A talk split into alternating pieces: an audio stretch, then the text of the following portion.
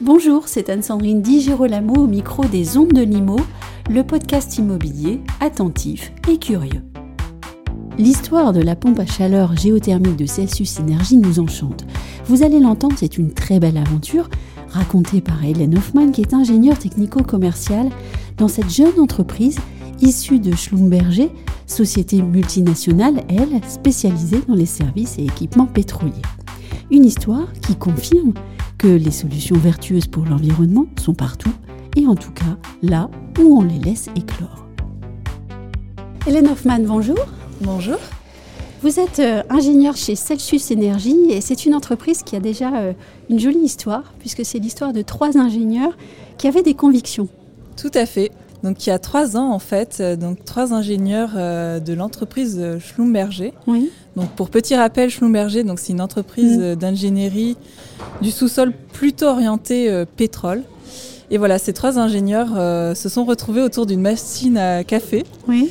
Et puis se sont, euh, se sont demandé euh, qu'est-ce qui pouvait être euh, utilisé dans toutes ces technologies euh, utilisées dans le monde pétrolier, qu'est-ce qu'on pouvait utiliser et mettre à profit dans des secteurs plus vertueux pour l'environnement?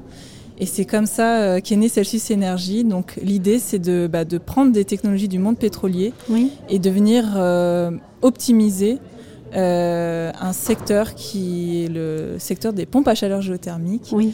Pour pouvoir euh, bah, le sortir de la Mm. niche et décarboner un maximum de bâtiments. Et on peut dire que ces trois ingénieurs, ils avaient les pieds sur terre finalement puisque vous allez aller travailler sur la géothermie. Exactement. Euh, donc euh, c'est tout à fait ça. L'idée d'ailleurs, c'est de Mm. connecter les bâtiments Oui. à la terre. Oui. Et donc rendre l'énergie qui est produite par le sous-sol et la faire remonter dans le bâtiment, c'est bien ça? Oui. Oui. Donc ce qu'on va faire en fait, c'est on va venir récupérer euh, l'énergie du sous-sol, les calories du sous-sol, pour venir euh, chauffer euh, les bâtiments l'hiver. Mhm. Et l'été, en fait, on va faire l'inverse. Oui. On va prendre les calories du bâtiment et au lieu de les rejeter dehors et comme le font les clims, Mhm. en fait, on va venir valoriser cette, cette énergie thermique excédentaire et remettre ces calories dans le sous-sol. Il faut quand même dire que la Terre, elle est quand même particulièrement euh, bienfaitrice à ce niveau-là parce qu'elle ne vous a pas compliqué le travail. C'est toujours à température constante. Voilà. Donc ça, ça a dû plaire aux ingénieurs quand même.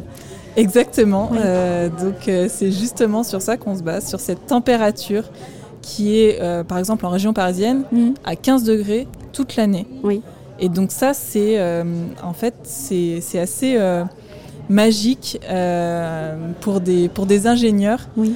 euh, puisque ça va permettre de, de- de optimiser toutes les performances des pompes à chaleur et, et produire de l'énergie thermique euh, bas carbone. Alors vous êtes une entreprise toute jeune, mais euh, vous avez des moyens puisqu'il y a des gens qui ont investi. Euh, et puis surtout, vous avez déjà implémenté la solution dans des immeubles. Oui, tout à fait. Oui. Donc la première installation qu'on a Oui. fait, c'était chez nous. Oui. C'est vrai, c'est plus facile. Bah oui, c'est ça. Euh, donc euh, pour un immeuble, euh, un bâtiment tertiaire, nos bureaux, tout simplement. Donc sur le campus Schlumberger de Clamart. Oui. Donc c'est le plus grand campus R&D Schlumberger d'Europe. Oui. Et c'est là qu'est né Celsius, donc c'est assez emblématique. Donc on a pris, euh, en fait, on a isolé un bâtiment du campus, un bâtiment de 3000 m2, et on est venu le connecter justement à l'énergie de la Terre. Mhm. Donc euh, on a fait, euh, on ne veut pas rentrer dans les détails techniques, mais on a fait 10 forages et euh, qui viennent chauffer et euh, rafraîchir le bâtiment. Donc en fait, on a réduit de 90% l'empreinte Mhm. carbone liée au chauffage et à la clim euh, de, de ce bâtiment. Et, euh, et juste pour, euh, pour remettre dans le contexte, qu'il faut savoir, c'est que le chauffage et la clim, en France, ça représente le quart de nos émissions. Oui. Donc euh, quand on dit qu'on réduit de 90% l'empreinte carbone de, de ce poste-là d'émission, Oui. c'est très fort en fait. Oui.